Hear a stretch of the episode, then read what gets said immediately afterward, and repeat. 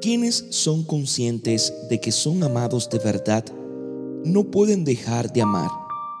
El amor es la fuerza más potente.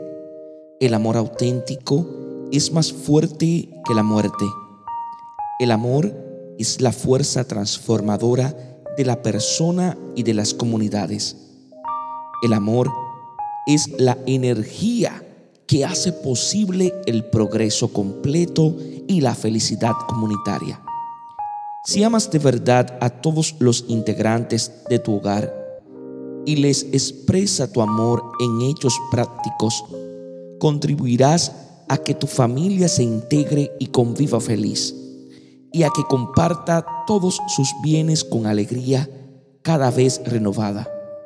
Amar es el compromiso de respetarnos, valorarnos y servirnos alegremente. Dios os bendiga en sabiduría y en santidad.